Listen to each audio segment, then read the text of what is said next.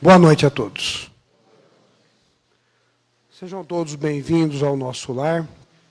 Relembrando aqueles que não são da casa ou não estão habituados, as nossas reuniões de terça-feira têm uma característica, uma vez por mês, nós trazemos alguém de fora para trazer a sua experiência acerca da doutrina espírita, acerca dos conhecimentos de Kardec, acerca da boa evolução humana, acerca de Jesus. Na verdade, hoje nós vamos ter um palestrante ímpar.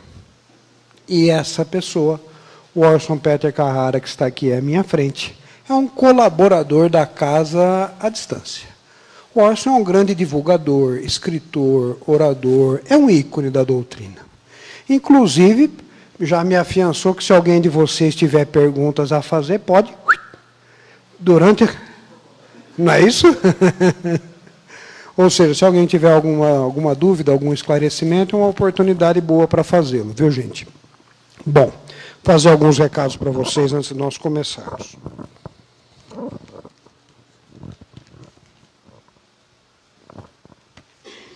Nós damos início ontem ao curso do ESD, viu, gente? O Ensino Sistemático da Doutrina Espírita, que é da Federação Espírita Brasileira, onde após os dois anos de COEM, as pessoas que estiverem fazendo têm a opção de continuar a estudar. É isso que nós queremos. Né? Ah, é possível formar um bom trabalho intelectual à base disso. E depois o trabalho braçal mesmo, ir para a briga. Né? Cumprir aquilo que nós tanto lemos, tanto fazemos, tanto dizemos e está a nossa oportunidade, a nossa chance para fazer. Então, aqueles que estiverem interessados, ainda é possível, ainda dá tempo. Só teve a primeira exposição ontem. Né? Quem tiver, são todas as segundas-feiras, das 20 horas às 21 e 30 Isso não interfere com os trabalhos de terça, viu, gente? Continuam os trabalhos mediúnicos, continuam as palestras semanais, continuam da mesma forma. Gente, lembrar para vocês o show do Tony Angeli. Tony Angelo é um artista de renome nacional, né, internacional, e ele vem graciosamente para nós, viu, Orson? Né? Então ele doa, não nos cobra cachê, etc. Já faz aí mais de 25 anos, e é um show magno, para bom para trazer a família, etc. Se alguém tiver interesse, os convites depois estão com a Mariusa. É importante dizer que o dinheiro oriundo do convite é 100% beneficente, viu, gente? Isso não, não, o, mesmo os dirigentes da casa não são remunerados. Acho importante falar isso, sabe? Acho mesmo. Porque demonstra que é altruísta mesmo. É algo cada vez menos em voga, lamentavelmente, nos dias de hoje. Aquilo que é bom você tem que divulgar, tem que puxar, tem que trazer para cima, tem que estimular. Bom, vamos, vamos para o tema, para o ponto alto da noite. O Orson vai ter o tema fé, virtude indispensável. É isso, Orson? Ah, Vado, a palestra vai ficar, vai ficar no YouTube, disponível a quem tiver interesse, acessá-la, viu, gente? É basta entrar na página e lá vai ter o caminho necessário. Tranquilo isso, né? Muito bem. Como de hábito, gente, nós vamos, toda reunião espírita começa com uma oração, com o objetivo de nós uniformizarmos o ambiente, não é isso? Viemos do trabalho, viemos da rua, temos atribulações, dificuldades, angústias, dívidas, etc. Então, o objetivo da prece inicial é uniformizarmos o ambiente, deixarmos mais propensos, mais aptos a recepcionar o bom conhecimento, a boa nova, é? que é o sinônimo do Evangelho. Nelson, você pode fazer a nossa oração para iniciarmos, meu caro? Nelson está começando é, o Wesley agora também, viu, gente? Trabalhador novo da casa. Por favor. Boa noite. Nesse momento, então, vamos, com toda a simplicidade do mundo, agradecer a Deus por mais essa oportunidade de hoje estarmos aqui nessa noite, recebendo Orson em nossa casa casa de oração que todos procuram para se beneficiar, tanto corporalmente como espiritualmente. Que Deus, Pai todo infinito, possa ampararmos nessa noite, nessa palestra. E Jesus, o Mestre amado, aquele também que nos deixou seus exemplos através dos seus evangelhos. E a equipe espiritual dessa casa, que nos protege, que nos ajuda, que está conosco diariamente, que eles possam nos trazer a calma, a paz e a tranquilidade para essa noite que teremos a palavra de ensinamento da doutrina espírita. Então, que Jesus nos abençoe e que possamos acerenar os nossos corações e que possamos é, ingerir muitas coisas boas do que o Orson vai falar para nós essa noite. Temos a certeza que vamos sair desta casa de oração muito mais fortalecidos, com muito mais disposição para uma semana de trabalho. Com vocês, Orson. Obrigado, meu caro.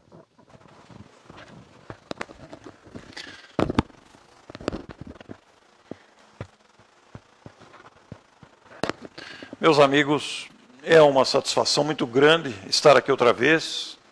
Esses vínculos, esses intercâmbios entre as casas, entre as cidades, entre os companheiros, é algo que nos fortalece intensamente o coração, a emoção, a, o estímulo ao conhecimento, porque estamos todos aprendizes desta doutrina extraordinária que nos tem orientado a vida, que nos motiva a a estar aqui, a estarmos juntos, a desfrutarmos desse momento de fraternidade e de estudo. Queremos saudar também os nossos internautas conectados. Este mecanismo de transmissão simultânea é um mecanismo extraordinário que enriquece realmente a expansão do conhecimento espírita. Eu trago meu abraço lá de Matão. Matão está pertinho, é a cidade onde elaborou o Caio Barchuto, e a gente vem de lá com muita satisfação para abraçá-lo nesta noite. E nós vivemos dias tumultuados, né? É comum que as pessoas nos perguntem por que esta sequência assustadora, avassaladora de tragédias humanas. Este volume constante, este volume que vai atormentando a criatura humana com tantas dificuldades que aí estão sendo acumuladas ao longo da nossa história. Seja a tragédia com o jornalista no dia de ontem, seja a tragédia de Brumadinho, para nos situarmos apenas no Brasil, sejam as tragédias individuais, as angústias, as dificuldades de toda a ordem que aí estão. Na verdade, se nos lembrarmos da citação de Jesus sobre a tempestade acalmada, na anotação dos evangelistas, vamos nos recordar que Jesus, após ter ensinado na praia, junto com os seus amigos pescadores, adentrou o barco e o barco foi em direção ao alto mar. E lá em alto mar, com Jesus adormecido, estava cansado, ele estava encarnado, também sentia cansaço, deitou-se no chão do barco e adormeceu. O barco seguiu o seu destino, os pescadores interessados, objetivando adquirir pesca para depois revenda, eles viviam desse, deste comércio de peixes. Mas eis que em alto mar uma tempestade açoita o barco.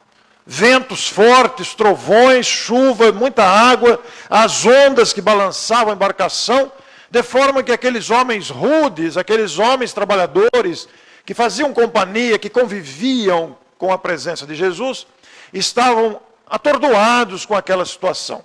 Essa passagem é muito conhecida, ela é muito citada, sempre lembrada, e ela nos dá oportunidade de muitas interpretações, de muitas reflexões de profundidade para entendermos e até trazermos para o momento atual. E naturalmente que assustados com aquela tempestade, despertaram o mestre. E disseram: Mestre, nós vamos perecer, olha a tempestade que aí está. E Jesus, com a sua tranquilidade de um espírito experiente, levantou-se e conversou com os ventos, com a tempestade. E a tempestade cessou, deixando aqueles homens atônitos. Na verdade, Jesus não conversou com os ventos. Os ventos são fenômenos climáticos. Jesus conversou com os espíritos especialistas na condução dos fenômenos climáticos. Porque Deus, na sua grandeza, na sua bondade, na sua ciência, permite que nós, os filhos em evolução, participemos da obra da criação. Então, na verdade, todos nós estamos num gigantesco aprendizado. Eu não sei fabricar um microfone como esse que estou usando. Também não sei fabricar um celular, nada do que está sendo usado tecnologicamente nesse instante. Não tenho conhecimento disso. Mas a nossa raça humana sabe produzir todos esses materiais tecnológicos que estão à nossa disposição. Este conforto que hoje desfrutamos em todos os sentidos, do ar condicionado, do conforto dos carros, da internet, da medicina, da odontologia, etc. Aí estão, à nossa disposição. A nossa inteligência humana já foi capaz de alcançar prodígios. Na verdade, tudo isso é um treinamento um treinamento constante, permanente, para nós, os filhos de Deus, aprendizes deste processo de evolução, tarefas que ainda virão. Porque futuramente seremos construtores de galáxias, seremos construtores de sistemas planetários, participaremos da obra da criação. Deus permite que nos tornemos co-criadores. Então, irmãos mais experientes do que nós, espíritos mais evoluídos, espíritos que já superaram muitos degraus que ainda nos prendem degraus do egoísmo, degraus da ganância, degraus variados de imperfeições humanas, tendo alcançado já altos níveis em excelência da inteligência, mas também caminhando moralmente no sentido do bem, se especializam em diversas áreas. E havia, pois, naquele momento, a condução de espíritos especialistas nos fenômenos climáticos. Vocês já pararam para pensar no espírito ou no grupo de espíritos? Porque essa informação ainda não temos, naturalmente deve, ser, deve ter sido um grupo de espíritos, porque as ideias evoluem através do trabalho de equipe ao longo da história, não é mesmo? Mas vocês já pararam para pensar no grupo de espíritos que criou o cheiro do abacaxi? Já pararam para pensar no espírito que criou o gosto da goiaba? Já pensaram nos espíritos que produziram, se empenharam, se dedicaram na produção de todos esses elementos que nos servem? Naturalmente que todos esses produtos, as plantas, as verduras, as flores, as árvores, as frutas, os animais, os insetos, tudo isso vem sofrendo gigantescas transformações e mutações genéticas através do tempo. É claro, nos milênios. Desde que começou esse processo todo neste planeta de evolução das variadas espécies, todas as espécies foram sofrendo transformações e adaptações para chegarmos ao ponto que hoje estamos. Mas todo esse processo de mutações e transformações genéticas foi cuidadosamente acompanhado por espíritos especializados nas diferentes áreas. Espíritos que já sentiram a grandeza da própria vida e estando já com o papel assumido de co-criadores, fazem com que a vida se direcione para o bem de todos. Deus permite isso. Então Jesus conversou com espíritos especialistas nos fenômenos climáticos que é o pedido do governador do planeta, que é pedido do construtor do planeta, fez com que a tempestade cessasse. É uma coisa muito interessante pensar nisso, porque as tempestades atingem o meio humano. A nossa ciência da meteorologia já prevê as tempestades.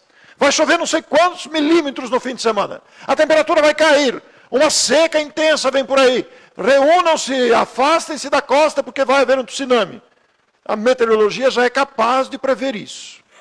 São as tempestades previstas. Mas existem as tempestades imprevistas. O vulcão lá, adormecido, de repente resolve acordar e provoca um tsunami também provocando a morte de centenas de pessoas. Tempestades imprevistas. A nossa vida também é assim. Ela tem as tempestades previstas e as tempestades imprevistas.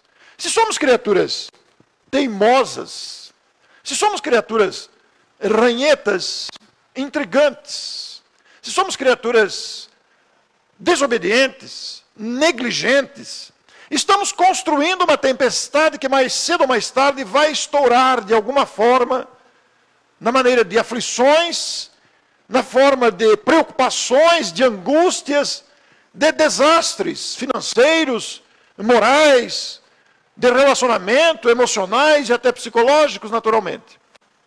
São as tempestades previstas. A nossa falta de cuidado, a nossa negligência, a nossa indiferença, a nossa omissão provoca tempestades que a gente vai vendo que se prevê que um dia vai acontecer. Mas existem as tempestades imprevistas. Um infarto fulminante leva o chefe da família, a única pessoa que ganhava dinheiro, o arrimo de família, leva. O acidente com o jornalista, quem esperava? Uma tempestade imprevista. O rompimento da barragem de Brumadinho. Embora se pudesse considerar que a barragem havia deficiência da construção, precisaria de uma manutenção, mas imprevista naquele momento, matando centenas de pessoas, pegando pessoas de surpresa e causando uma tempestade de sofrimentos, de aflições, nos familiares, nas próprias vítimas, na circunstância do, do desastre físico. São as tempestades que a vida apresenta. Essas dificuldades todas, esses empecilhos, esses obstáculos, essas questões que geram aflições, preocupações, traumas, na verdade, poderiam ser evitadas em muitos casos. Muitas situações aflitivas poderiam ser evitadas e nem aconteceriam se a gente fosse mais cuidadoso, se a gente fosse mais atencioso, se a gente se dedicasse mais a estudar as coisas e a promover a manutenção ou promover os cuidados necessários. Mas a vida é um processo educativo e nós temos uma tendência de acomodação. Temos uma tendência de nos acomodarmos indiferentes ao processo que provoca a evolução de todos os seres nas situações desafiadoras próprias para a nossa condição humana.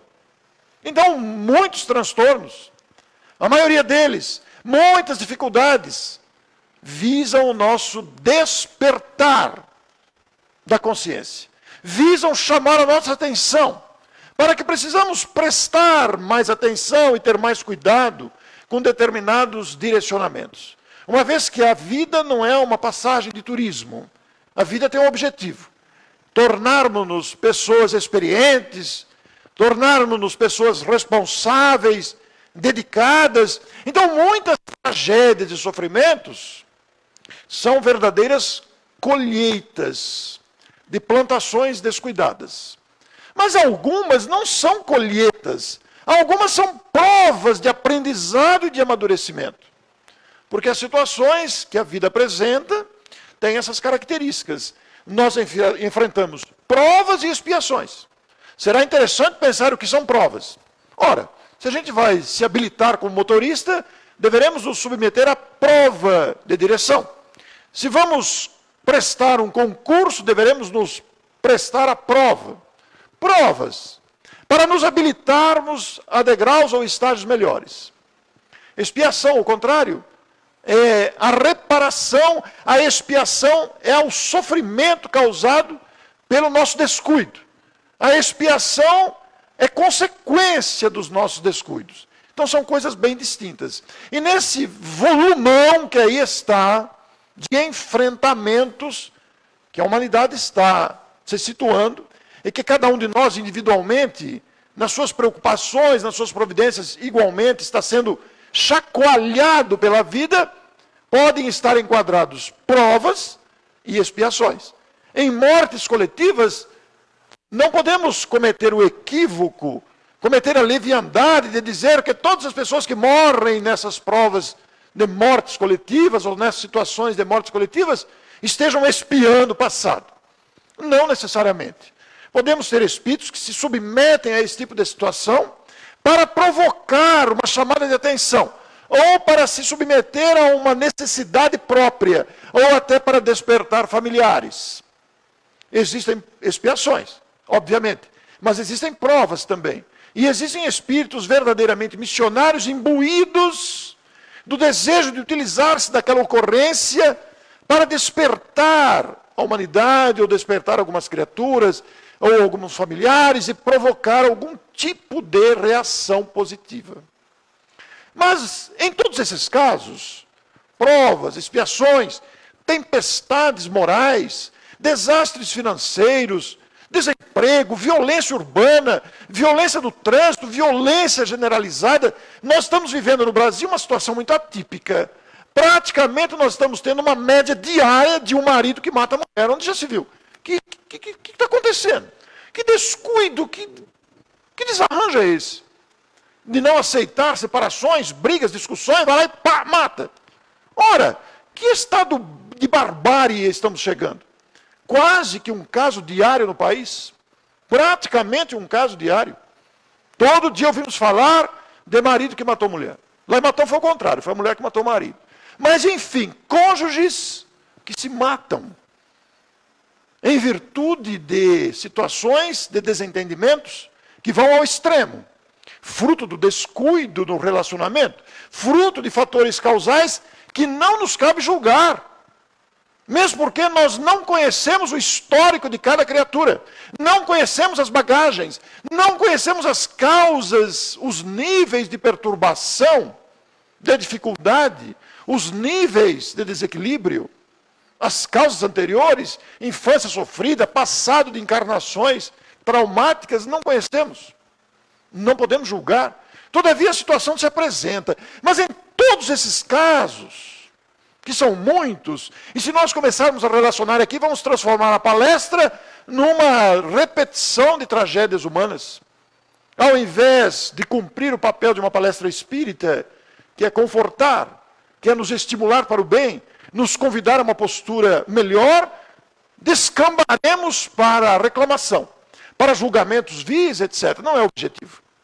O que quisemos dizer é que, diante de tantas situações, contraditórias, traumáticas, que causam sofrimentos, existe um recurso indispensável, que não se pode dispensar, é a fé. Claro, a fé. Mas o que é a fé? Exatamente o que é esse sentimento interior que dá segurança. Porque não se trata de crença. Crença é diferente. Crença é secundário. A crença está presa a condicionamentos, a, a crença está preso a hábitos ainda nem sempre felizes, que às vezes falta raciocínio. Fé é convicção, está acima de crença. Fé é um sentido interior de solidez moral que nos permite os enfrentamentos. Jesus comparou a fé a um grão de mostarda.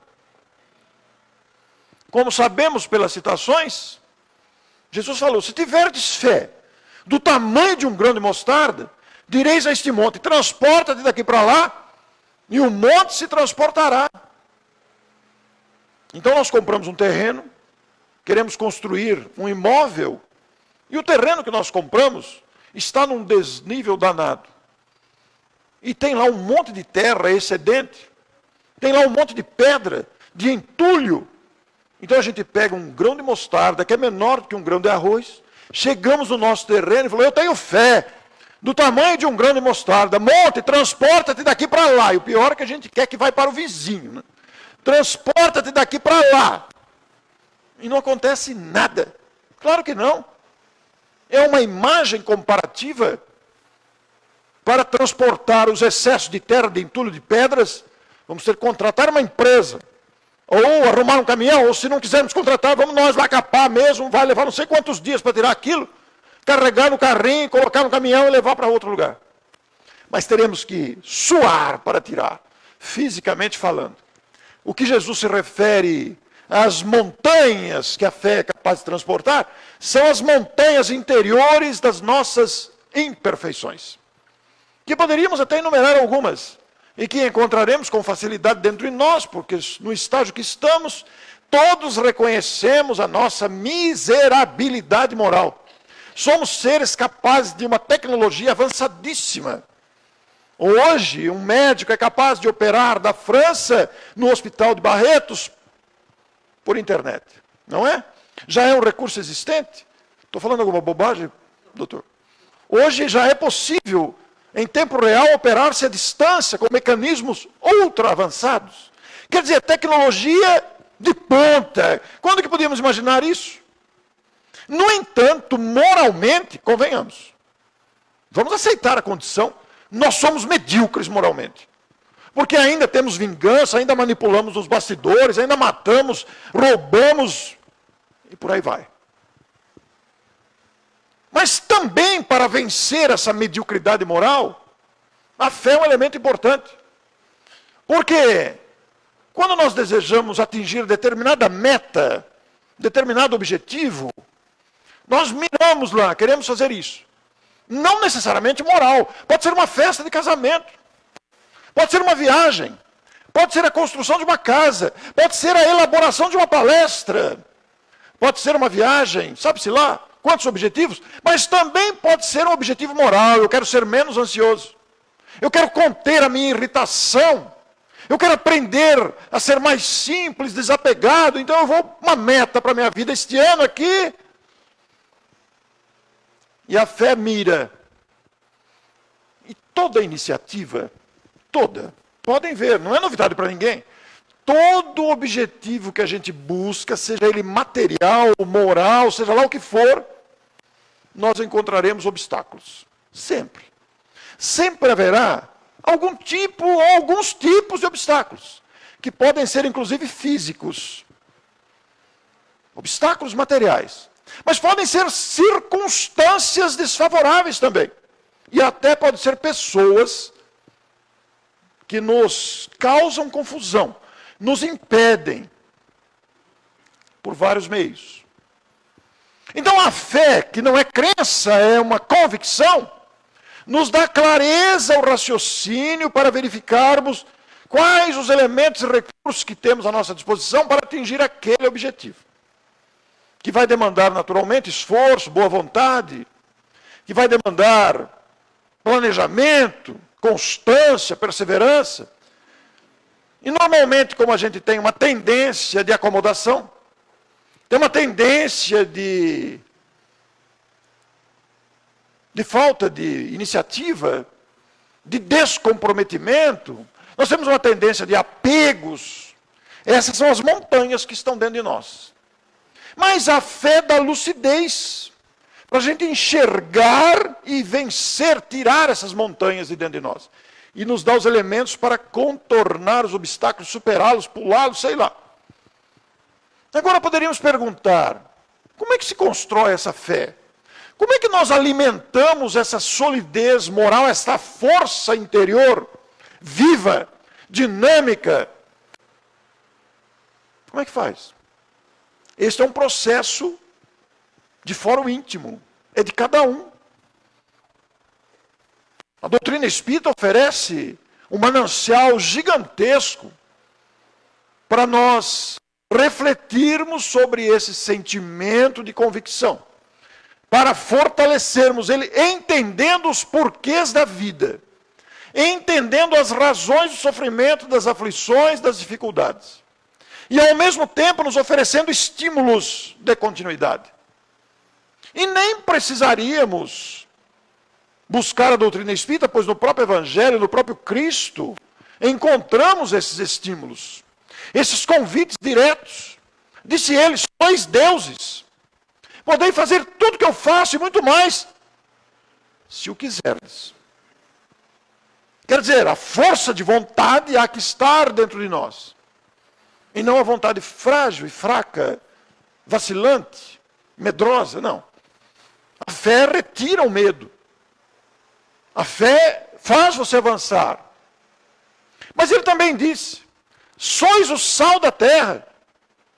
Como a dizer, vocês são aqueles que podem fazer diferente do que a grande enxurrada humana faz todo dia igual. Seguindo padrões estabelecidos por mentes perturbadas, numa expressão vulgar, seguindo a boiada. Maria vai com as outras. Mas sois o sal da terra. Quer dizer, aquele que dá sabor à vida social. Aquele que dá sabor à vida familiar. Aquele que dá sabor na convivência. Sois a luz do mundo. Mesmo que a nossa luz seja de um palito de fósforo. Na escuridão, um palito de fósforo será vital. Então nós temos que investir no conhecimento e na perseverança dos propósitos, buscando exemplos notáveis, ensinos de Jesus e raciocinando com a grandeza do Espiritismo.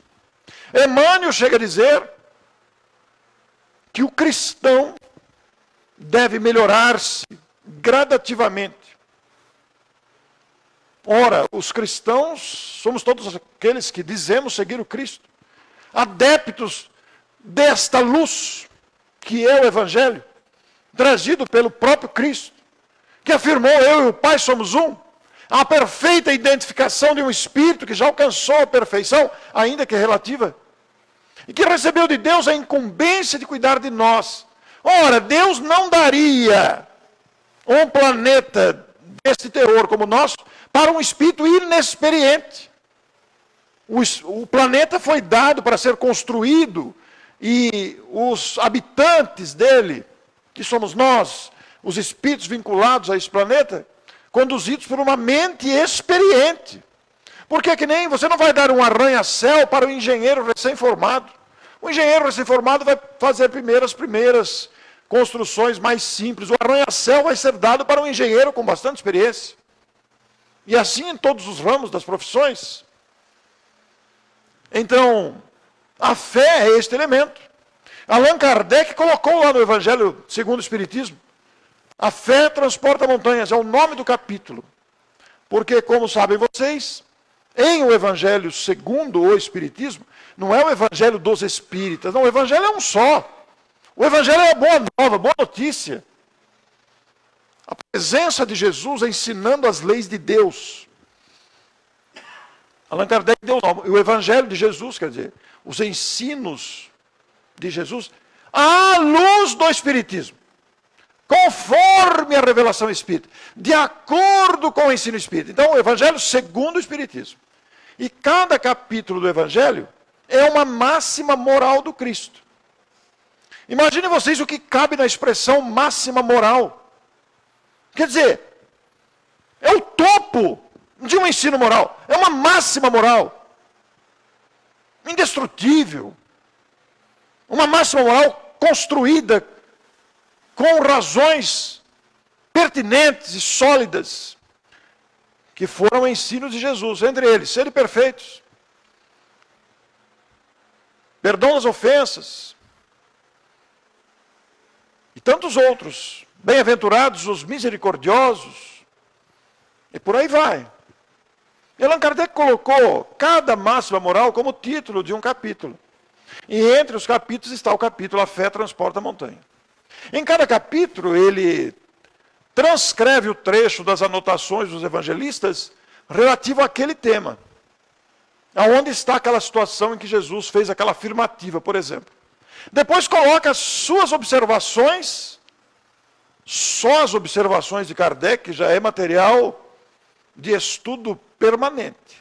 Tamanha lucidez, a inteligência desse espírito que nós ainda vamos reconhecer o gênio que é.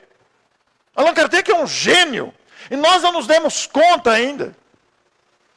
Se pararmos para observar os livros da codificação e nos determos nos parágrafos, veremos a grandeza do raciocínio deste professor emérito. que é um grande espírito, e que recebeu a incumbência desse trabalho, numa época sem qualquer tecnologia. Como é que ele fazia? Era caneta, pena no tinteiro. Genial. Genial. Lia tudo, raciocinava sobre tudo. E os seus escritos aí estão atualizadíssimos. Atualizadíssimos. Bom, e depois de fazer os seus comentários, ele acrescenta aquilo que ele chamou instruções dos Espíritos, que são mensagens selecionadas referente àquele assunto. Mas nesse capítulo específico de O Evangelho segundo o Espiritismo, a fé transporta a montanha, com outras palavras, eu vou usar as minhas. Allan Kardec vai dizer que, sob um ponto de vista, a fé é esta força interior capaz de avançar. Então existem demonstrações de fé na história humana, nas biografias dos grandes nomes, das grandes personalidades, que demonstram essa força, não é crença. Voltamos a repetir. É convicção. O sujeito avança porque sabe que é. Eu não, não, não, não creio, não, eu sei. Eu não acredito, não, eu sei que é. E vai em frente na pesquisa científica, nas descobertas, na perseverança constante. Não é só na área religiosa que a fé está presente. Em absoluto, claro que não. Tem a fé humana também. A fé humana.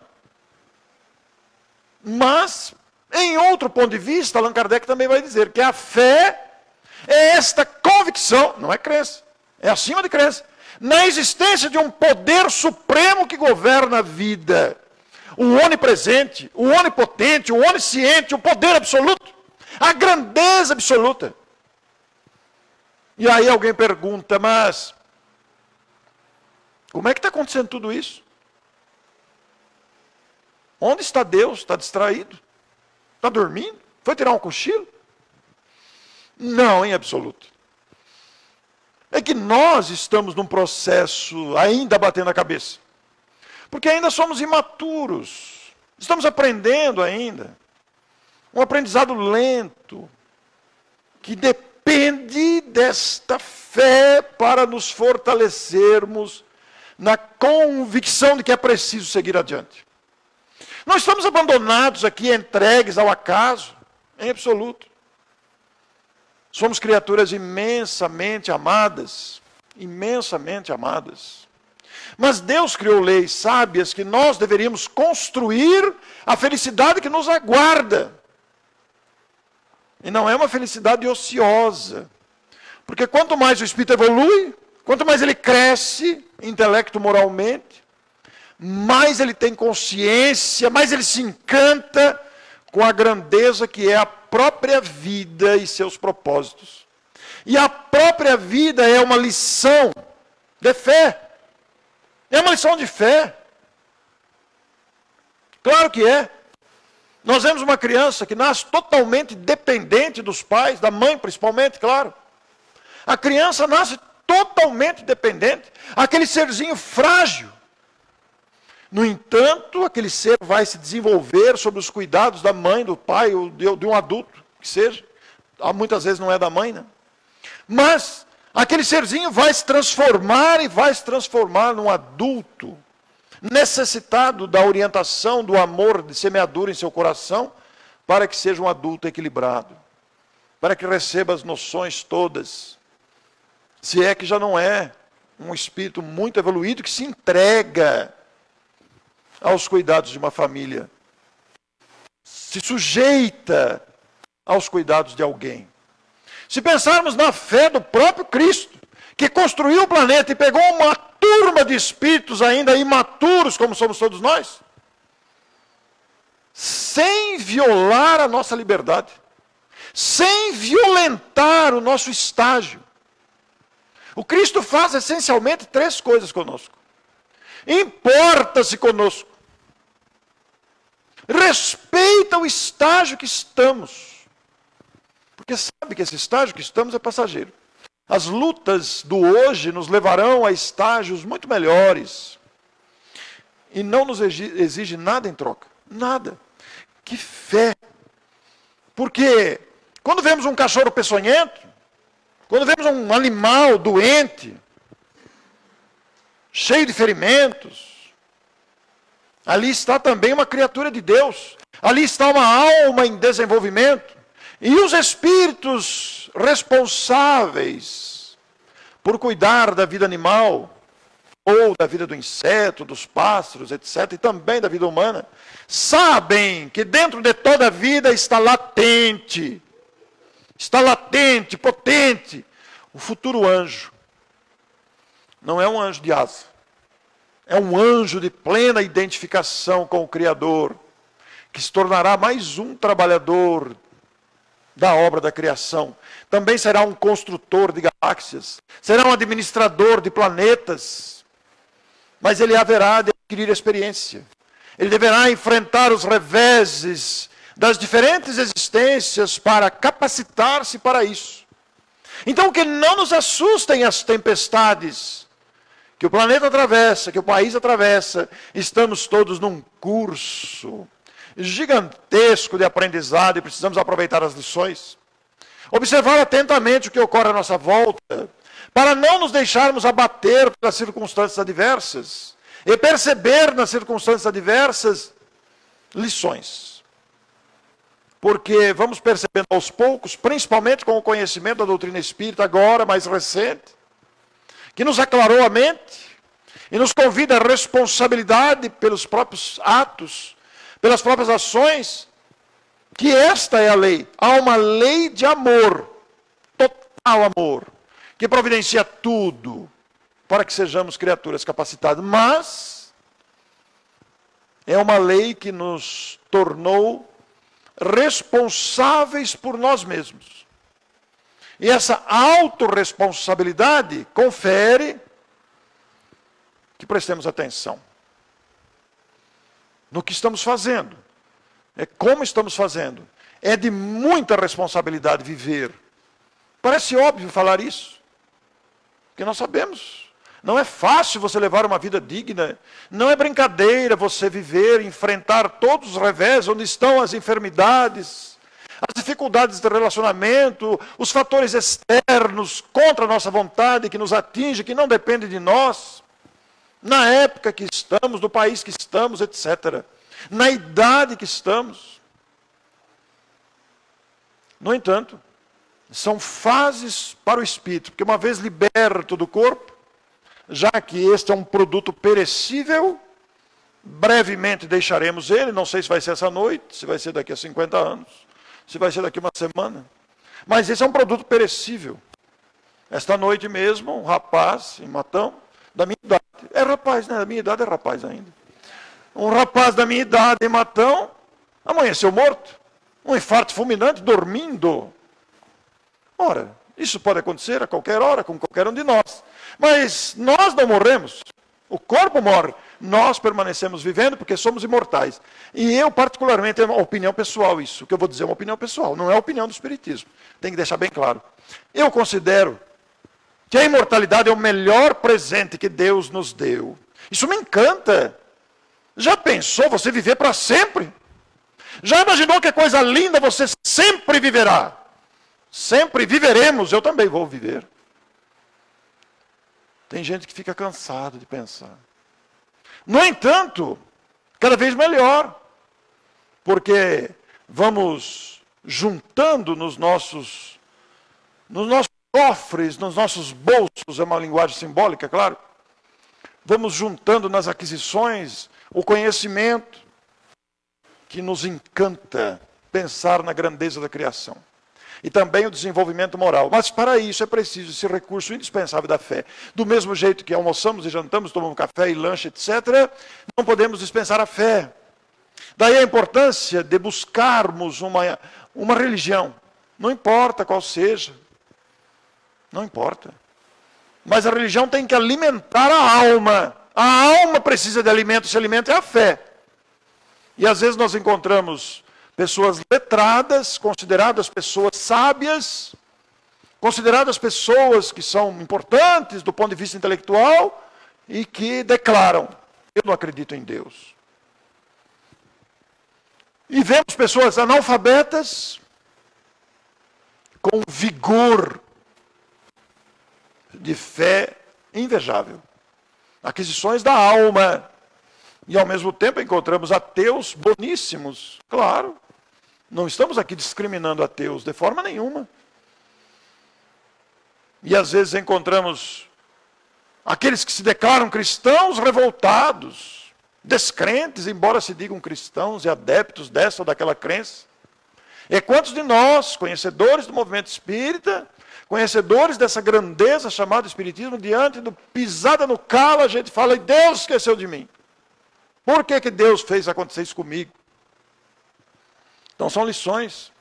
Que autoridade tenho eu para dizer isso aqui? Nenhuma. Porque sou um aluno também, como qualquer outra pessoa. A única diferença entre quem fala aqui na frente, aquele que ouve aí, é que o que fala aqui na frente perdeu a vergonha de falar em público, só isso. Não existe outra diferença. Então nosso coração se inflama de alegria, de gratidão, de entusiasmo pela própria vida.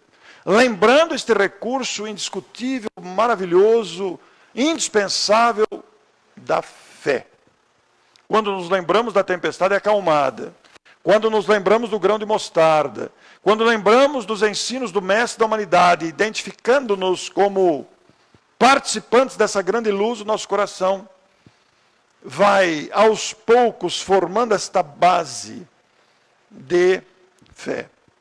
E uma boa forma de adquirir a fé é ler biografias, buscar pesquisar a vida dos grandes realizadores. A mãe de Thomas Edison, por exemplo. Quem já leu a biografia de Thomas Edison vai se encontrar com a fé da mãe deste gênio da humanidade que foi expulso da escola. O diretor escreveu uma carta mal criada para a mãe. Esse moleque não sabe nada, não vale nada, ele não é burro mesmo. A mãe fez o contrário. Usou aquela carta para construir o gênio que já estava ali, né?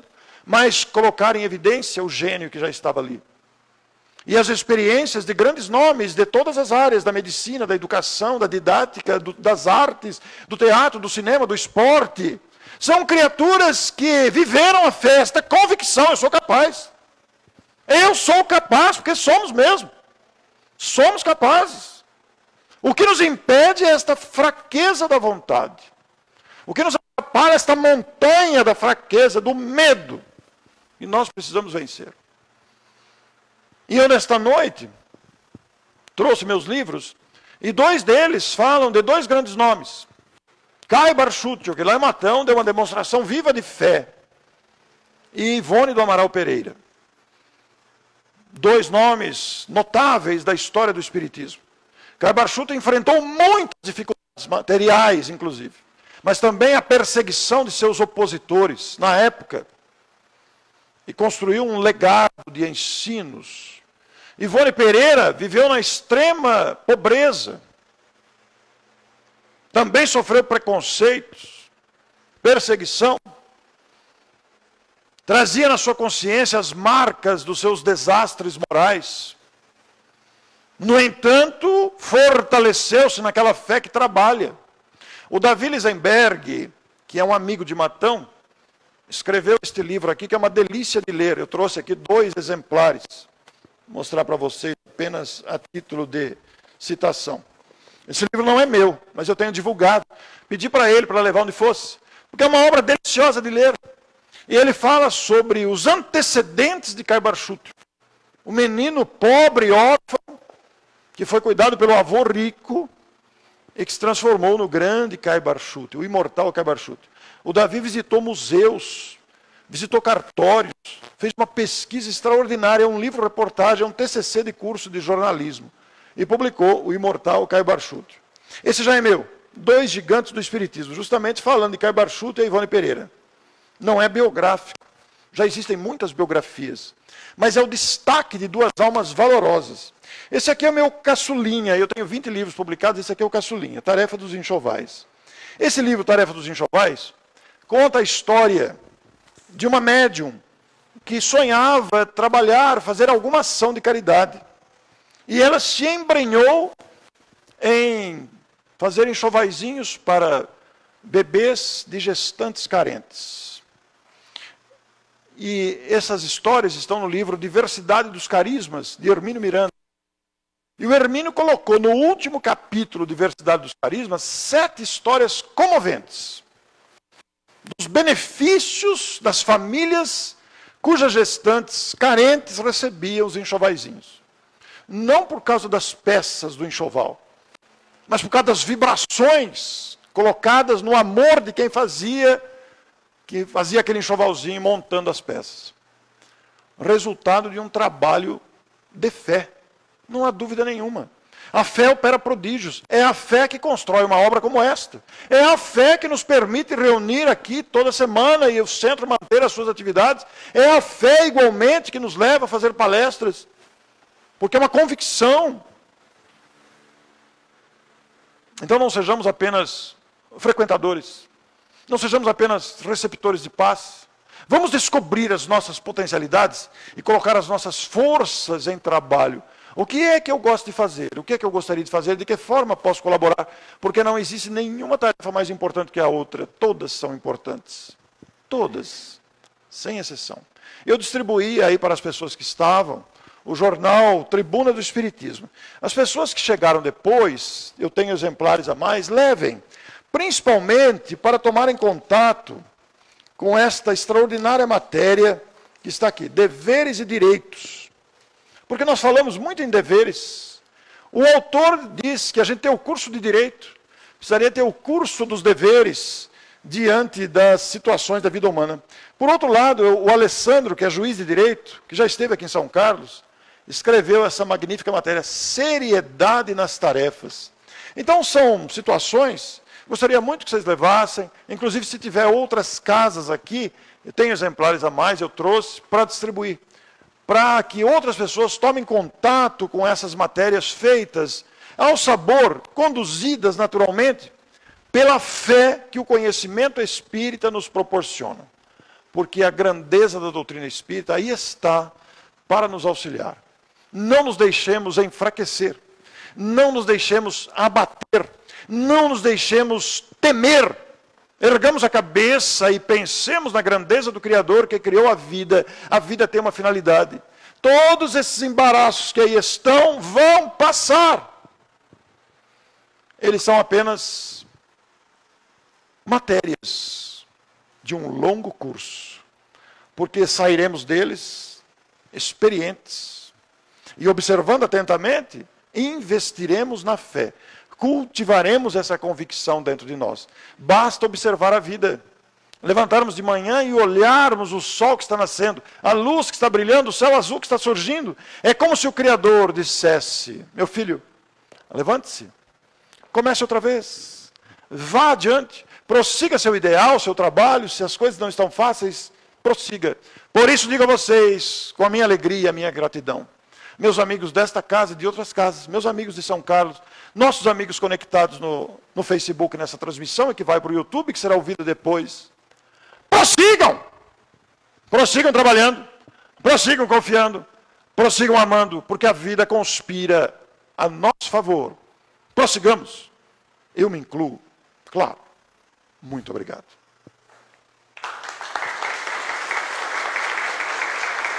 Muito obrigado.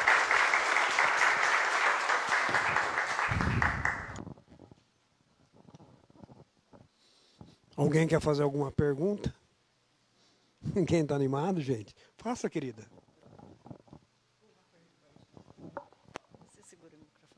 Eu quero perguntar para você se a fé é, é, ver e reconhecer as ações de Deus em nossa vida, na nossa família, em nosso meio.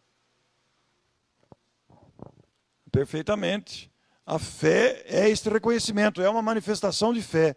Porque nós temos visto pessoas de várias denominações religiosas com uma fé ardente, não é mesmo? Pessoas que se entregam totalmente a este reconhecimento de gratidão à própria vida. É uma manifestação de fé, sem dúvida nenhuma. Não tenho dúvida nenhuma disso.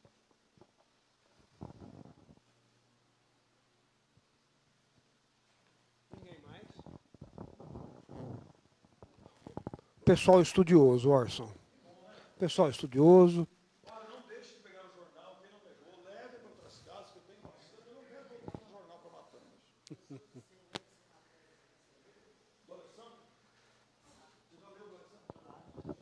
Alessandro é espetacular. Né? O Alessandro é espetacular. Ele já esteve aqui em São Carlos, né? Ele é juiz de direito em Itapetininga e é um grande escritor e tem um pensamento muito lúcido. A matéria é muito boa mesmo. Bom, o Orson falou para nós várias passagens bíblicas, né? várias passagens do Evangelho. Né? Falou do grão de mostarda, contou para nós a palavra do vós sois deuses, da capacidade de transformação, da parábola da, da tempestade, que aliás deu origem provavelmente ao tema, não é isso? Pois é. E, além disso, enriquece com algumas passagens de cunho pessoal, de cunho cotidiano, abordou algumas tragédias, entre aspas, que têm acontecido. É uma palestra envolvente ajuda a nos trazer um pouco mais de calma na alma, não é isso? Afinal de contas, uma reportagem do ponto de vista jornalístico simples, né, profano, acaba por trazer apenas aspectos de ordem sensacionalista, lamentavelmente. Nem sempre traz também um lado educativo afora disso. E é importante, porque ajuda-nos a afagar a alma, a compreender o porquê tudo isso acontece. Né? E nos tira a visão de vítimas, né? Coitadinho de mim, tadinho de mim, ah, ninguém me quer, ninguém me ama, ah, eu estou perdido. Porque tem muita gente que tem a síndrome do cachorro pequeno. Né? Não é adequado, né, gente? À luz da doutrina espírita, não existe vítima, né? Na verdade, nem algoz. É uma relação de causa e efeito muito bem relacionada, muito bem diagramada e que consegue oferecer para nós tudo aquilo que nós somos hoje e que no passado nós construímos. Razão pela qual podemos construir hoje aquilo que seremos no futuro. Ok? Orson, muito obrigado pela vossa gentileza. O que é isso? Para nós é uma satisfação. Me permito, me permito perguntar para o amigo. Para fazer uma cirurgia precisa ter fé também, não precisa? Bastante. Já disse a você que um dia isso vai sair no, nas páginas de um livro. E precisa, sim. Já teve vários momentos que você recorrer a isso. Precisa ter fé. Precisa ter fé. Pouca gente que sai aqui está do lado de fora imagina isso. É muito interessante, eu lembrei disso, porque mesmo os médicos que não aceitam, não acreditam, é, abjuram esse negócio de espírito e acham que isso é bobagem, mesmo esses são constantemente amparados. É muito bonito a gente ver sobre a ação dos espíritos na, no atendimento e na assistência aos médicos, crentes ou descrentes. Ainda bem, a gente não acha ruim do lado de cá, não. Toda ajuda é bem-vinda de todos os lados. Meus caros, agradecer a presença de vocês, a paciência de vocês, dizer a vocês que o trabalho continuará, terá o trabalho de passes daqui a pouco. Na terça-feira que vem continuaremos a ter os nossos trabalhos normalmente, continuaremos a ter as palestras, provavelmente a mais do pessoal que está na nossa região. Lembrando a todos que estiverem interessados, os cursos estão iniciando, tanto do ESE, que eu comentei com vocês, aonde os nossos ex-alunos agora são protagonistas, como a doutrina espírita pede. Então eles vêm aqui para frente, microfone na mão, e eles falam para nós. E eles dizem aquilo que eles entenderam e dão uma aula para nós. Ou seja, não existe nada melhor, mais produtivo do ponto de vista educacional do que você fazer. Você fazer. Ler é importante, estudar é importante, Porém, fazer é a consolidação, é a argamassa educacional do bom aluno. Ela sedimenta tudo isso. E isso já está acontecendo na casa. Nossa intenção é formar formadores. O bom professor não quer um aluno igual a ele, quer um aluno melhor que ele. Porque nós passaremos, nós desencarnaremos, como o Orson disse, a encarnação é rápida. No instantinho nós estamos indo embora daqui. Por isso é importante prestar atenção no que nós estamos fazendo aqui, para não jogar tempo fora. Aproveitar mesmo de uma maneira razoável, equilibrada, produtiva, para que nós possamos justificar as bênçãos que recebemos hoje. Nem todo mundo teve chance de nascer em um lugar onde não precisasse passar fome, estudar numa escola boa ou ter uma família que lhe afagasse. Tem gente que não teve nada disso.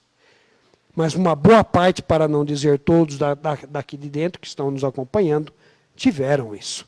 Isso não é pouca coisa. Isso tem o seu custo do ponto de vista pessoal. Nós precisamos devolver um pouco para a providência da vida divina, um pouco. Tudo é muita pretensão daquilo que nós já recebemos. E isso acontece. Acontece ensinando, acontece estudando, acontece praticando, acontece exercendo a caridade na sua mais pura fé. O tema não é fé? Pois é, exerça a sua fé. Não vão encontrar orador espírita falando mal de outra religião. Isso não acontece. Não vão ver. Porque nós destruímos isso é um sentimento que se encontra nos subterrâneos da religião. A religiosidade é que ganha corpo. Não precisa nem ser espírita. Chico dizia isso. Poucas religiões têm a satisfação de dizer isso. Essa é uma delas, não é, Orson? Mais importante que ser espírita é você ser uma boa pessoa. Uma pessoa coerente, equilibrada, calma, pacienciosa, estudiosa e ciosa das suas responsabilidades. Se você fizer tudo isso, ou pelo menos uma parte disso, a sua religião já está em segundo plano. A sua religiosidade responde por você. Os seus atos são mais importantes que tudo isso. Meus caros, como de hábito, vamos fazer uma oração de encerramento para nós agradecemos a oportunidade, não é? E eu mesmo vou fazer vou abusar da boa fé, que eu agora me acomete. Vamos cerrar os nossos olhos um, alguns instantes, agradecendo a oportunidade aos nossos irmãos do mundo espiritual, que aqui concorrem, que aqui auxiliam, que aqui colaboram, solicitando que os eflúvios aqui produzidos possam ser destinados às pessoas que se encontram em nossos lares, nos ambientes de trabalho, nos hospitais, nos presídios, ainda todos ou uma grande maioria entre nós, carentes dos vossos conhecimentos, ó Mestre.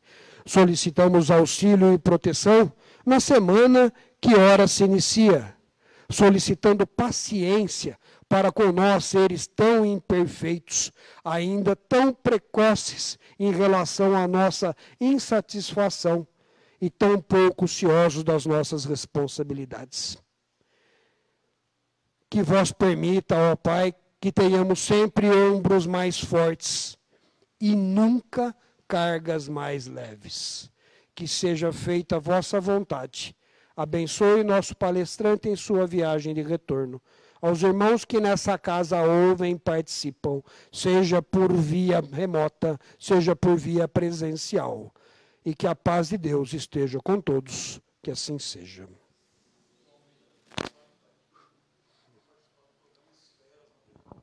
É mesmo? Dá ainda tempo de anunciar?